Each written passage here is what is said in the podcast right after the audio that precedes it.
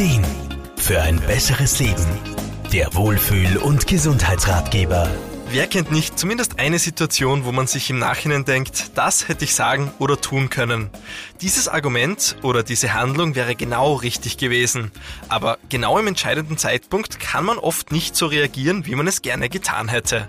Lebens- und Sozialberaterin Irma Fruhmann. Ich kann nur sagen, ich nehme da überhaupt nicht aus und auch bei mir gab es und gibt schon manchmal Situationen, wo man einfach nur irgendwie überrumpelt ist und wo mir erst im Nachhinein dann ganz tolle und treffende Argumente eingefallen sind. Ja, nur im Nachhinein hilft halt nichts mehr. Kann man sich auf eine Situation, wie zum Beispiel auf ein Vorstellungsgespräch, gut vorbereiten, wird einem das eher weniger passieren. Doch sogar hier kann es sein, dass vielleicht aus Nervosität im entscheidenden Augenblick alle Formulierungen und Argumente wie ausgelöscht sind. Es ist natürlich für niemanden angenehm und kann einem schlimmstenfalls auch schon mal den heiß ersehnten Job kosten. Wenn man damit wirklich Probleme hat, dann ist die gute Nachricht, auch da gibt's Mittel und Wege, sich eine gewisse Sicherheit anzutrainieren.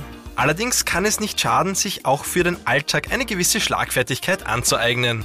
Wie oft kommt man in eine völlig unerwartete Situation, wo es notwendig ist, spontan zu kontern? Irma Fruhmann? Schlagfertigkeit ist vor allem dann nützlich, wenn man unvorhergesehen verbal angegriffen wird.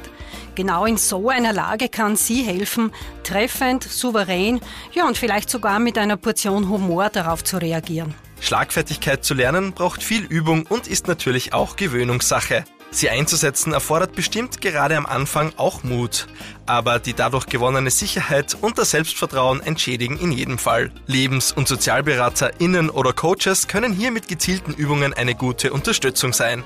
Markus Kropatsch, Serviceredaktion. Der Wohlfühl- und Gesundheitsratgeber. Jede Woche neu.